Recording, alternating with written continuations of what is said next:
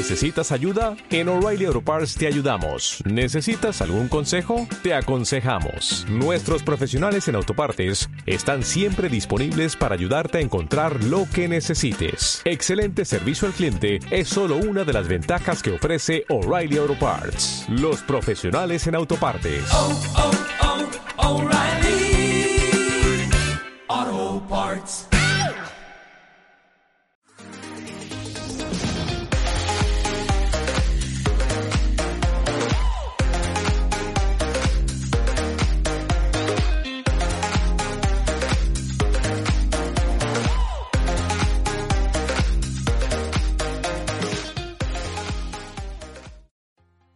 Bienvenidos chicos, bienvenidos a un nuevo episodio de este podcast más sobre psicología. El día de hoy nos encontramos en el episodio número 23.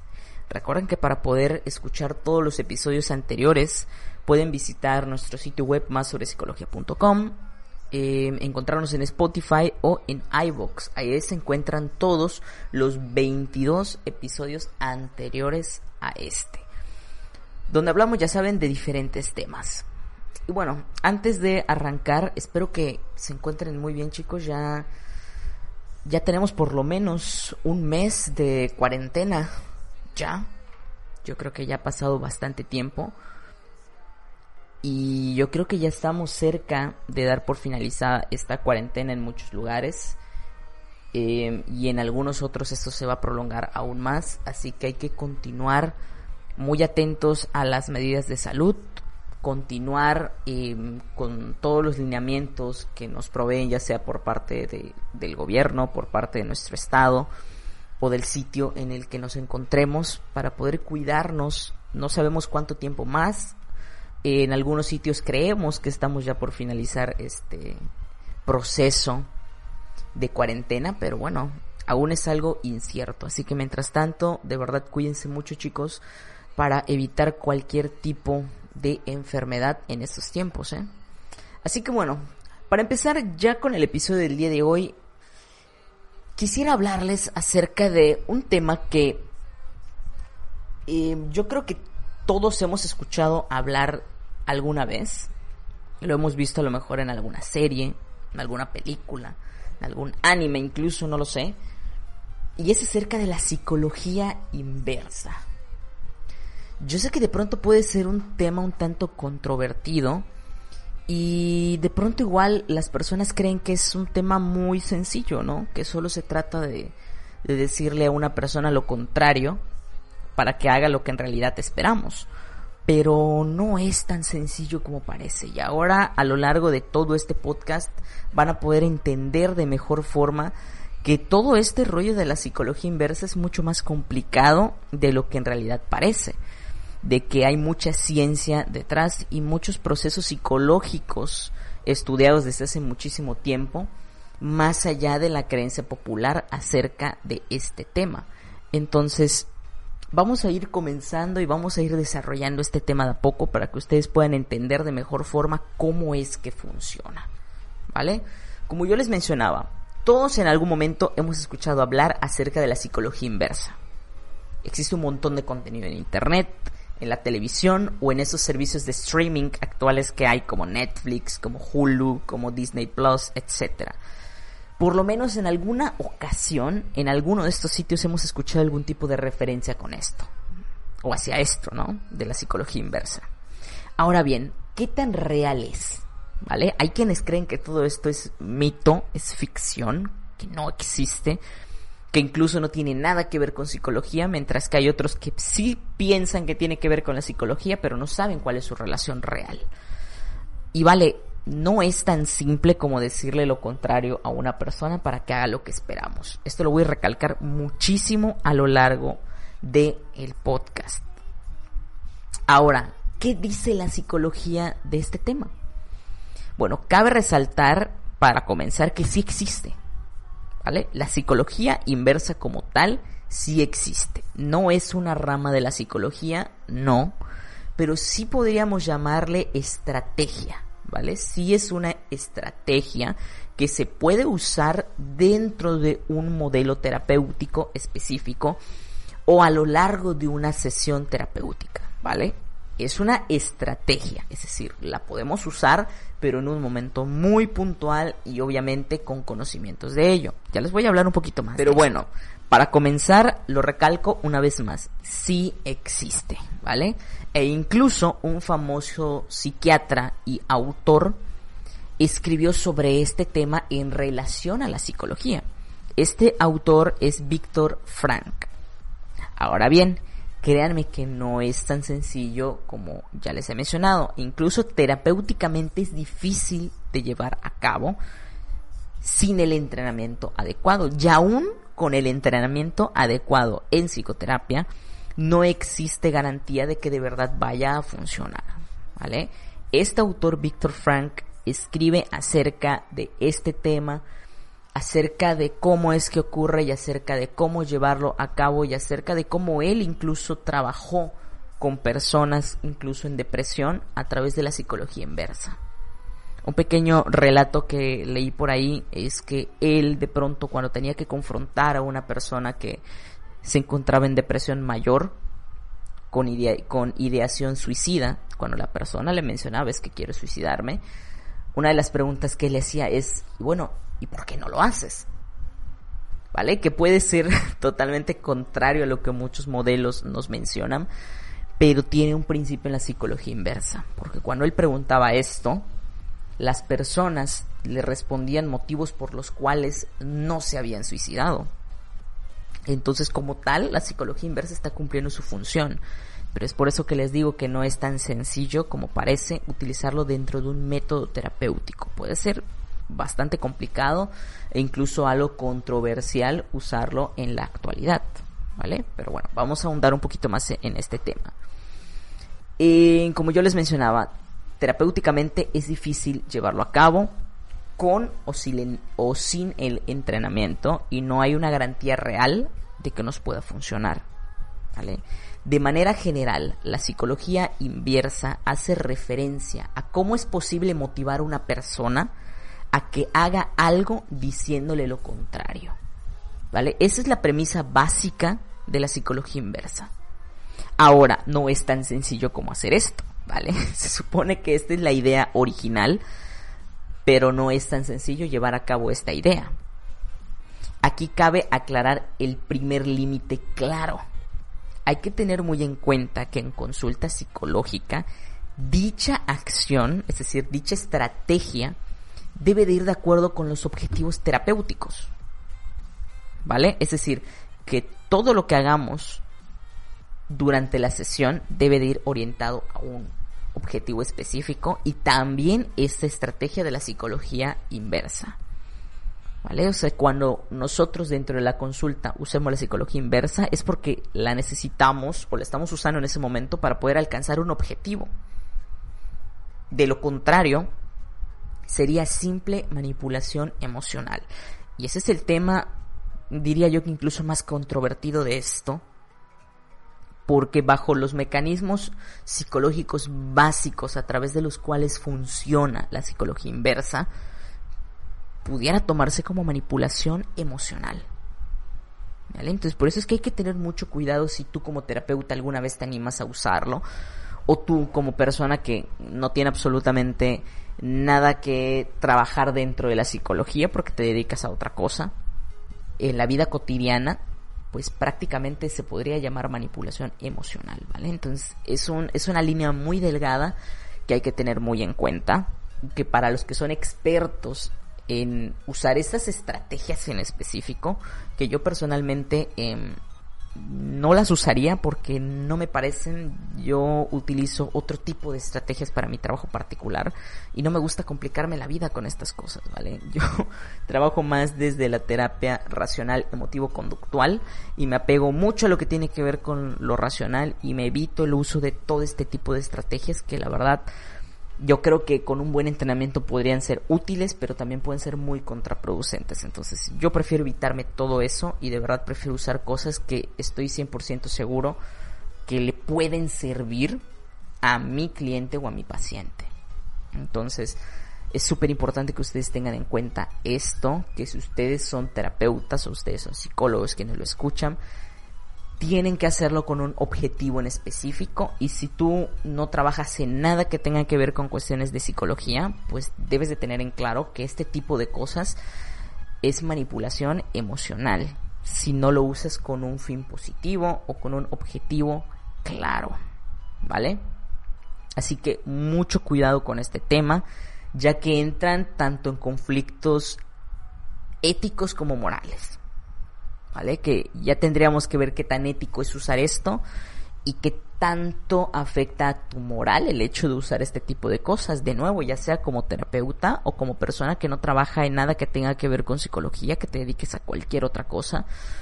Habría que ver qué tan ético y qué tan moral es hacer o no hacer a lo que se relacione con este tema. De ahí que, como les decía, ese no es un tema sencillo de abordar y que se requiere ver desde el punto de vista de la ciencia para poder interpretarlo correctamente y poder ver su utilidad clínica. Que yo creo que ese es otro tema súper importante, ¿vale? Que en la actualidad hay un montón, un montón, un montón, y lo repito, una cantidad de veces enorme, porque existe una enorme cantidad de estrategias psicológicas para el manejo de ciertos trastornos o de ciertas problemáticas específicas que no están comprobadas que realmente funcionen. Entonces hay que tener mucho cuidado. O sea, yo jamás voy a olvidar una historia que nos contaba un, un profesor en la universidad eh, que alguna vez algún conocido suyo aplicaba algo relacionado con la angelología. Y esta persona era un psicólogo, pero supuestamente hacía que te comuniques con tu ángel. Entonces, vale que no voy a entrar en controversias de que si hay gente que lo cree o que no lo cree. Vale que una creencia es totalmente relativa. Tú o yo podemos creer en cosas totalmente diferentes. Ahora que sea útil clínicamente, eso es punto y aparte, ¿vale? que hay muchísimas cosas que de pronto em, le tienden a denominar psicología cuando en realidad no es así, ¿vale? Y yo sé que entramos en cuestiones de pseudociencias y demás, que son temas complicados, ¿vale? Porque hay muchísima gente que de verdad se dedica a eso y le va muy bien y son muy conocidos y muy famosos incluso en redes y la gente les dice que funciona, pero pues no sé qué tanto a largo plazo podríamos decir que tiene una utilidad clínica, ¿vale? Que no sea simplemente un paliativo. Entonces, pero bueno, no quiero tampoco que se interprete como que esto de la psicología inversa es algo no útil clínicamente. Yo creo que depende muchísimo de cómo uno lo use. Que por ejemplo, es de pronto un debate muy fuerte el que existe sobre la utilidad del psicoanálisis o de todo lo que tiene que ver con psicodinámica. A mí me encanta ese tema. No tiene nada que ver con cuestiones místicas. Es algo muy estudiado y actualmente se sigue estudiando. Y si bien muchísimas cosas escapan de la realidad y no tenemos forma de comprobarlas, muchísimas otras cosas nos pueden ser súper útiles. ¿Vale? Que en combinación con otras estrategias que como yo les digo, yo me apego a la terapia racional emotivo conductual, pero de pronto sí también tomo ciertas herramientas que te brinda el psicoanálisis o la psicodinámica para poder realizar de mejor forma mi análisis de mi cliente, de mi paciente. Entonces, todas estas estrategias que de pronto hay dentro de la psicología, simplemente es cuestión de valorar qué tan útiles pueden ser o qué tan perjudiciales pueden ser para nuestro cliente, paciente. Y sobre todo la utilidad clínica, qué tan útil es para nosotros. Fuera de debates, qué tan útil a largo plazo puede ser para una persona que de hecho uno de los debates más fuertes que hay entre la psicodinámica y la terapia eh, cognitivo-conductual es que en el caso de lo cognitivo-conductual muchas veces se dice que lo que se trabaja es muy puntual y no necesariamente genera un cambio a largo plazo. Mientras que lo que busca en este caso el psicoanálisis o la psicodinámica es crear un, un cambio a largo plazo. De ahí que, por ejemplo, Em, un terapeuta especialista en psicodinámica pudiese tardar en trabajar con un cliente slash paciente hasta año y medio, dos años. Mientras que un terapeuta cognitivo-conductual, incluso ahora con la existencia de la terapia breve, en 12, 13 sesiones mira que podríamos decir que ya está. Nuestro problema o nuestro caso. Ahora, la pregunta sería, ¿qué tan a largo plazo es lo que trabajamos? ¿Qué tanto logró generar un cambio real en la persona? Y es por eso que les digo que siempre es mucha controversia todo esto. Y de verdad, si ustedes son psicólogos quienes están escuchando este podcast, no se apeguen a una teoría única. Hay un montón de modelos, tomen lo mejor de cada modelo y armen su propio modelo para trabajar con sus clientes o con sus pacientes. Obviamente siempre apegados a lo, a lo clínico, a lo científicamente comprobado, pero todas las teorías o corrientes pueden ser útiles si tomamos estrategias muy específicas para trabajar con nuestros clientes o con nuestros pacientes. Ese es un debate que va a seguir por años, como lo ha sido ya desde años atrás. Entonces es muy controvertido entrar en ese tema, ¿vale? Y aprovechaba para tocarlo porque así como todos esos temas de la psicología de pronto pueden ser muy controvertidos, también el uso de la psicología inversa, que de nuevo es algo que existe dentro de la psicología, ¿vale? Es algo que se ha estudiado dentro de la psicología. Ahora, ¿qué tan útil clínicamente puede ser? Depende de la aplicación de la persona, ¿vale? Y por supuesto que también del cliente slash paciente. Depende muchísimo de ello, como muchísimas otras estrategias como la que yo les comentaba. Entonces, para continuar, eh, lo que yo les mencionaba es que hay principios éticos y morales que debemos de tener muy en cuenta y no solamente con esta técnica de la psicología inversa, ¿vale? Con muchísimas otras cosas que hay dentro de la psicología. Como les mencionaba también hay que apegarnos mucho a lo clínico, a lo que sabemos que está comprobado que funciona y no meternos en otras cosas, ¿eh? Porque también hay otros temas de psicólogos que les gusta que leer hasta las cartas, entonces dime tú qué tan real o no es esto.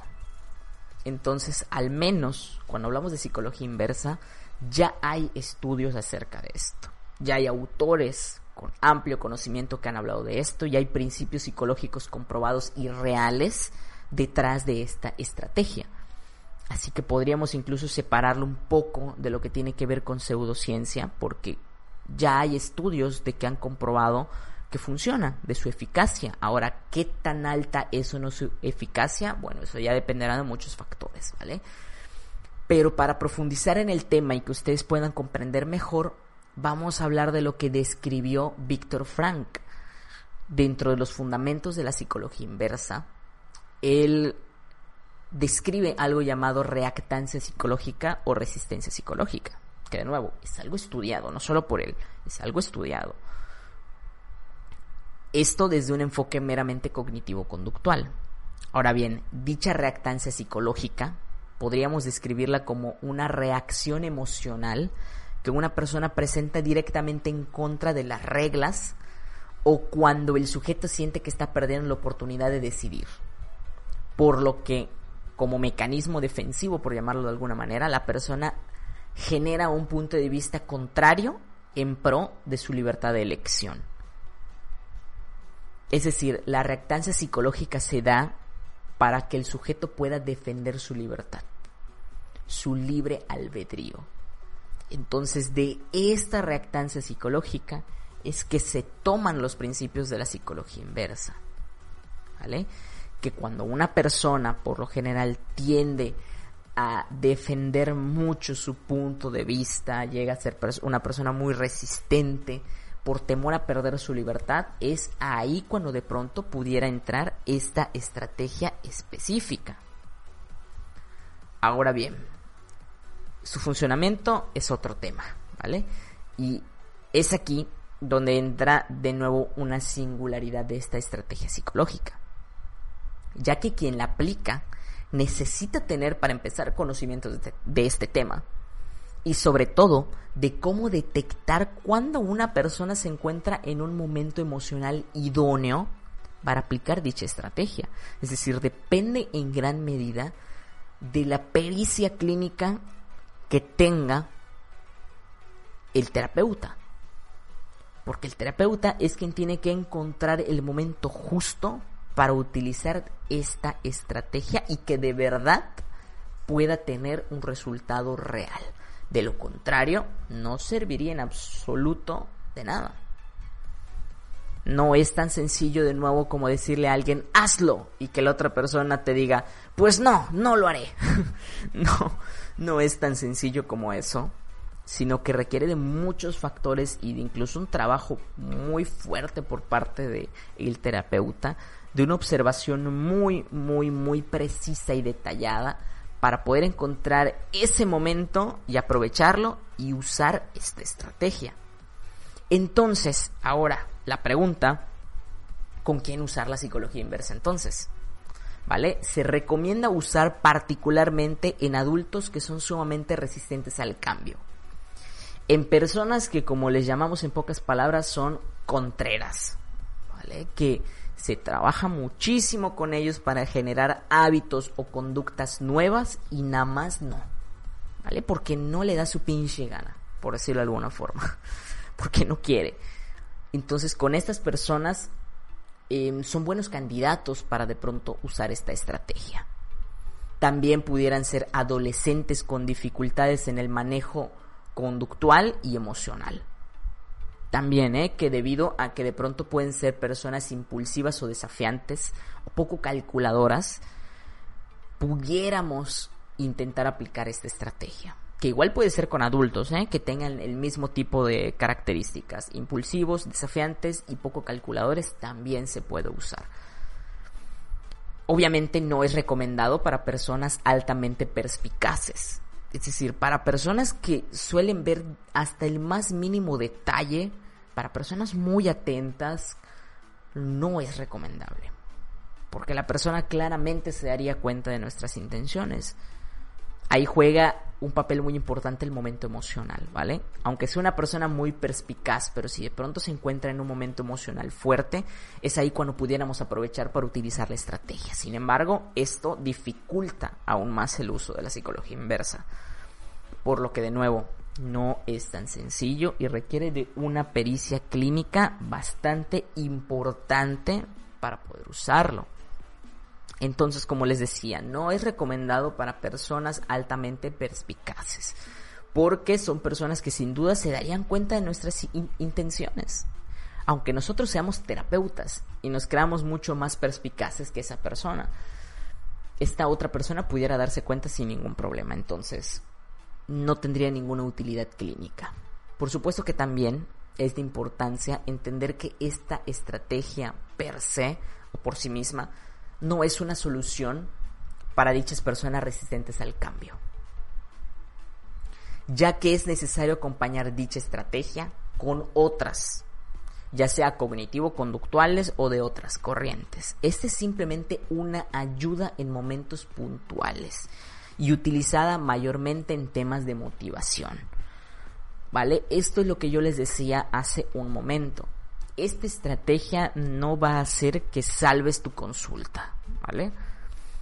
Ni que puedas sacar del hoyo a tu cliente slash paciente. No. Esa es una estrategia que te puede ser útil en algún momento puntual. ¿Vale? Que la pudieras utilizar en combinación con otra.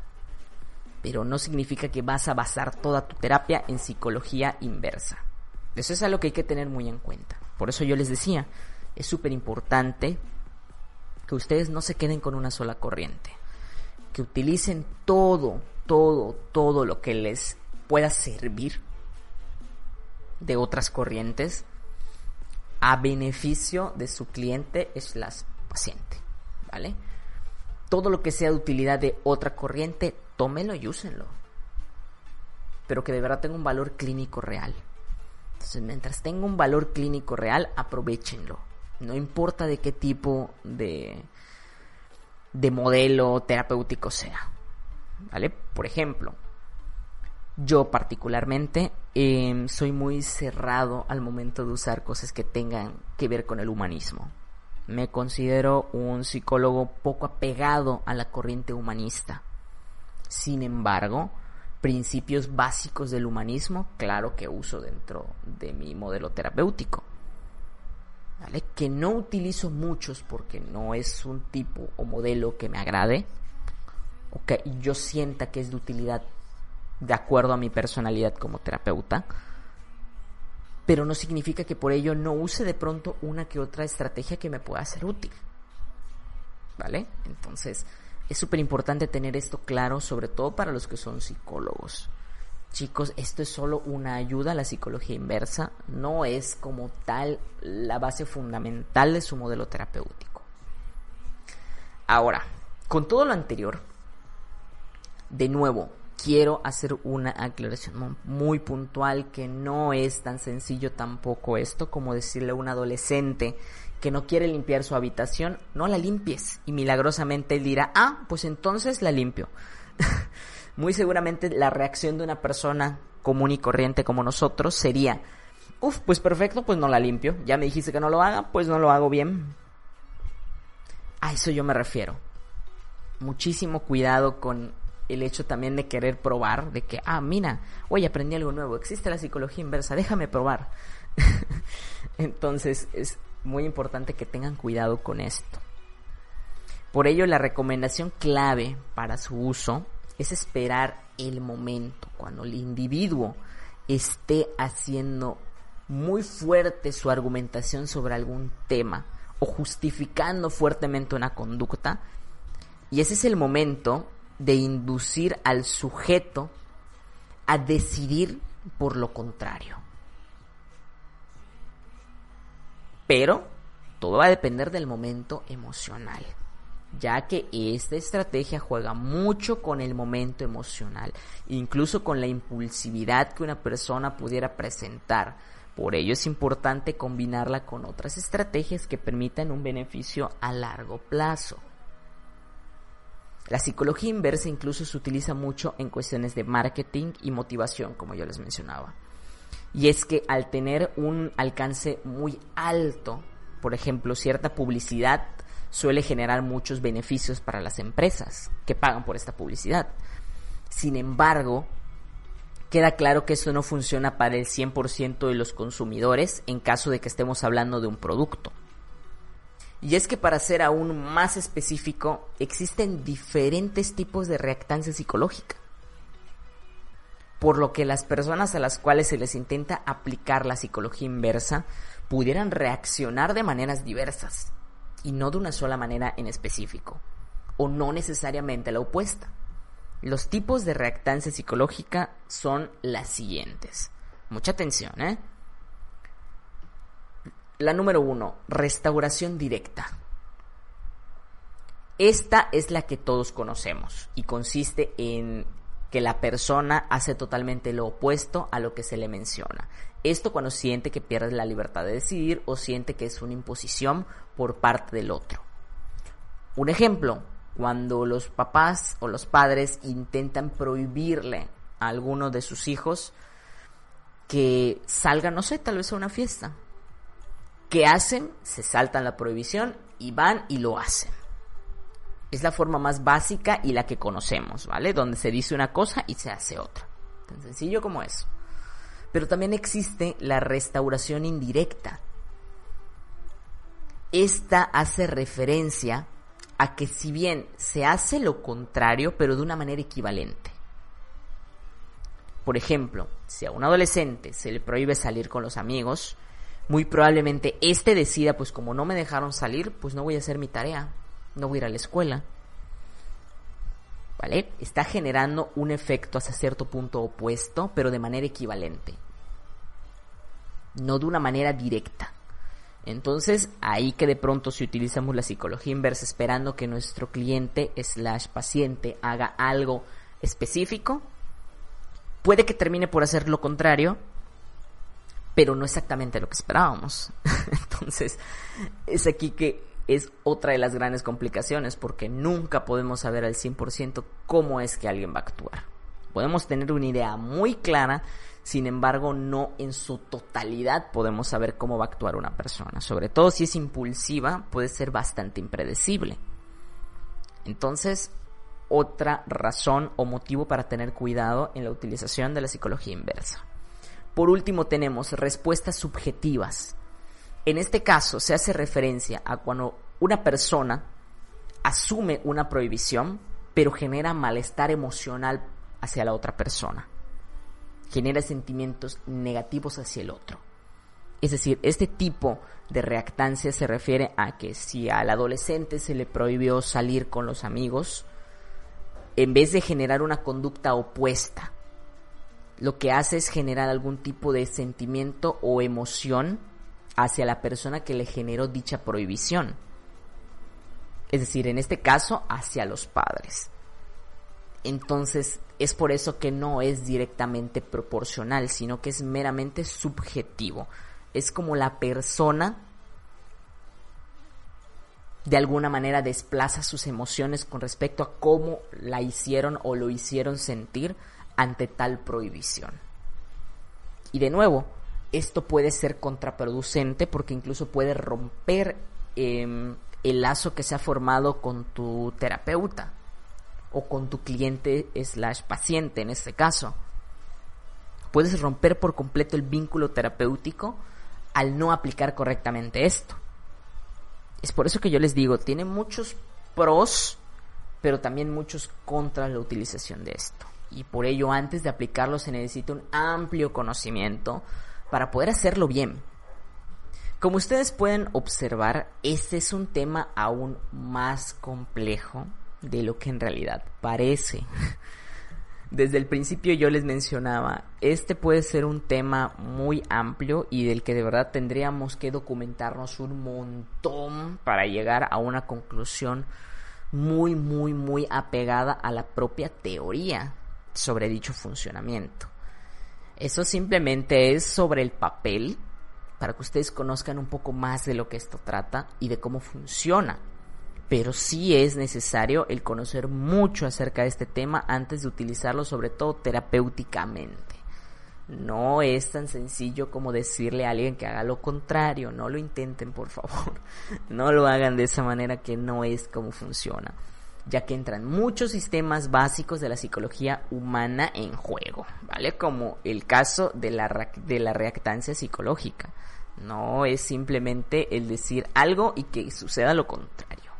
Por ello, se recomienda su uso específico como estrategia ante personas altamente resistentes al cambio y que además pudieran ser impulsivas, egocéntricas o narcisistas, ya que este tipo de personalidades eh, son difíciles de modificar en cuanto a creencias, conductas, por lo que la estrategia iría bastante bien. Ahora, otro tema importante es cómo aplicarla, porque tampoco existe un único método porque incluso algunos puede que ya la hayan usado inconscientemente. Y es por eso que hay que manejarlo con mucho cuidado, porque pudiera estar bordeando la línea de la manipulación emocional. Entonces puede que incluso allá inconscientemente uno ya lo haya hecho, porque si hay personas que son manipuladoras emocionales, puede que de pronto les sea más sencillo el utilizar a su favor esto. Una de las formas de utilizar la psicología inversa, un poquito más en forma, más allá de simplemente decirle a alguien las, las cosas, es nuestra postura ante dichos temas o cómo nosotros afrontamos dichos temas, ¿no? Es por ello que dentro de las formas de utilizarla se encuentra el rendirse, que es una de las maneras más básicas o clásicas de usarlo, y es simplemente darle la razón al, al otro el típico bueno, pues tienes razón. Tú ganas, haz lo que te parezca mejor. En sesión terapéutica sería bastante similar. El hacerle mención al paciente que sí, efectivamente tiene la razón, siempre dejando un toque irónico al final, ¿no? Que es ahí como la pizca de sal a la comida para intentar que funcione. Otra forma es decirle lo contrario, que es la que ya conocemos, el más clásico y el más conocido también, que simplemente es decirle lo contrario a lo que queremos que haga en realidad. Y donde más se utiliza es en temas de motivación. Y es aquí donde viene otra pauta súper importante. Ya que cuando hablamos de motivación, en este punto específicamente hay que tener mucho cuidado con el uso ya que pudiera ser contraproducente particularmente en personas con baja autoestima. Ya que cuando utilizamos la psicología inversa en la motivación, consiste en hacerle dudar a la persona de su capacidad para realizar algo con el fin de motivarla a que en realidad lo haga. Funciona claramente con personas que tienen un ego elevado o son narcisistas, pero de no usarla adecuadamente terminaría por ser perjudicial. Porque si usamos este tipo de motivación con una persona que es narcisista, una persona que es egocéntrica, y si tú en el momento que le digas, bueno, no creo que tengas la capacidad para hacer tal cosa, en ese momento se va a activar y va a decir como que no. O sea, ¿cómo te estás atreviendo a decir que yo no soy capaz de hacer esto? Soy capaz de hacer esto y mejor y más de lo que tú me estás diciendo. Entonces funciona como una motivación, ¿vale? Pero cuando son personas con baja autoestima, si tú les dices esto, los vas a destrozar. O si tú de alguna manera se lo insinúas y no quieres ser tan directo, pero siempre con el objetivo de aplicar la psicología inversa para generar motivación, pues bueno, pudiera ser totalmente contraproducente. Entonces hay que tener muchísimo cuidado con este tema. Otra manera también de utilizarlo a través de la motivación son retos o retar a la persona, que es de manera muy similar a como se utiliza directamente en la, en la motivación, solo que aquí se trata de lanzar retos directamente a la capacidad de la persona para que realice algo, pero de manera mucho más explícita. Aquí no vamos a ser sutiles, aquí no vamos a sugerir, aquí lo vamos a decir con claridad, ¿no? No eres capaz de hacer esto por tanto tiempo. Vamos a ser muy explícitos y muy claros y con un tono muy retador. Que de nuevo, utilizarlo con una persona equivocada pudiera ser contraproducente. En la motivación intentamos ser más sutiles, sin ser tan directos, rozando la línea de, de ser muy directivos. En el, ya cuando retamos a una persona es ya directamente en lo personal. Entonces hay que tener mucho cuidado con ello. Por último tenemos utilizarlo a través de las alternativas. Que esto es donde también entra un tema controvertido, ya que entra directamente en temas de persuasión, en una o dos vías, ya que consiste en darle la sensación a la persona de que existen alternativas para lo que sugerimos, ¿vale? Pero siempre mostrándoles que va a funcionar mejor lo que nosotros les hemos dicho en un principio. Es decir, generarle la ilusión de que puede decidir por otra cosa, pero si decide otra cosa no le va a funcionar tan bien como que lo que nosotros le hemos dicho en un principio. Entonces es, son falsas alternativas, por decirlo de alguna manera, ya que son alternativas sobre el papel, pero sabemos claramente que no son alternativas útiles y sabemos que la más viable es la nuestra. Entonces terminaría en este caso de funcionar decidiendo por la nuestra. Pero de nuevo, es algo muy relativo. No podemos decir que en el 100% de los casos funcione de esta forma. Por ello es que, como yo les decía, debemos de tener muchísimo cuidado con el uso de esto. Así que chicos, eso es todo por el tema del día de hoy. Muchísimas gracias por acompañarme una vez más en este podcast más sobre psicología. Y como yo les decía chicos, de verdad espero que el hablar de este tema eh, les sirva para reflexionar a quienes me escuchan y son estudiantes de psicología o ya son psicólogos, que les sea de utilidad para poder plantearse qué tanto uso hacen de un modelo en específico. Eh, yo creo que lo mejor que podemos hacer como psicólogos es ser holísticos, que es algo que nos mencionaban también mucho en la universidad, que debemos de tomar lo mejor de cada corriente para beneficio de nuestro cliente. Es el ideal, ¿vale? Yo sé que muchos se especializan en alguna corriente específica y está bien, pero aunque seas especialista en una única corriente, siempre hay que ver alrededor qué más hay. Y sobre todo que también utilicemos nuestro valor crítico, ¿vale? Que como ya les decía con este tema de los ángeles, o sea, de verdad chicos, hay cosas muy extrañas que por sentido común obviamente no podemos utilizarlas como ciencia, entonces no caigan en ello chicos. En cosas de leer cartas, en, ese tipo de, cosas que de pronto son muy raras que las utilice un, un psicólogo.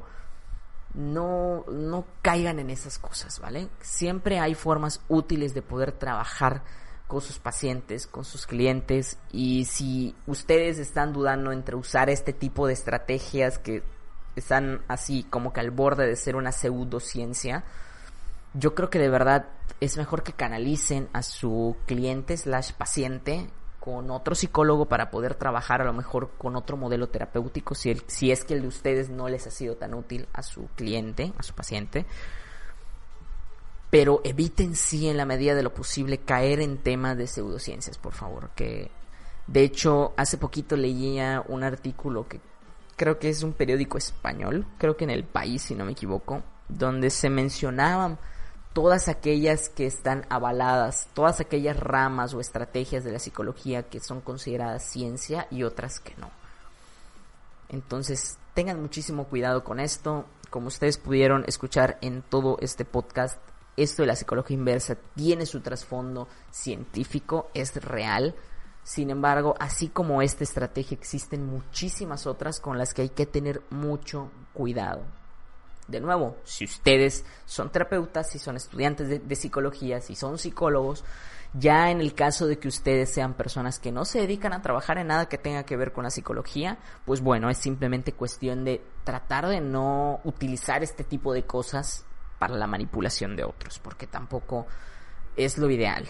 ¿Vale? Entramos en conflictos éticos y morales que no deberíamos, que no, que no debería de ser de esa manera. Así que chicos, espero que de verdad les haya sido de utilidad una vez más. Muchísimas gracias por acompañarme. Síganse cuidando de todo esto del COVID-19 y todo este rollo. Ya estamos cada vez más cerca de poder dar por finalizada la cuarentena en algunos sitios. En otros aún no. Hay muchísimos casos y hay que cuidarse. Entonces, chicos, de verdad, cuídense mucho. Sigan las pautas de salud mientras de mejor forma sigamos esas pautas más rápido vamos a poder retomar nuestras actividades con normalidad.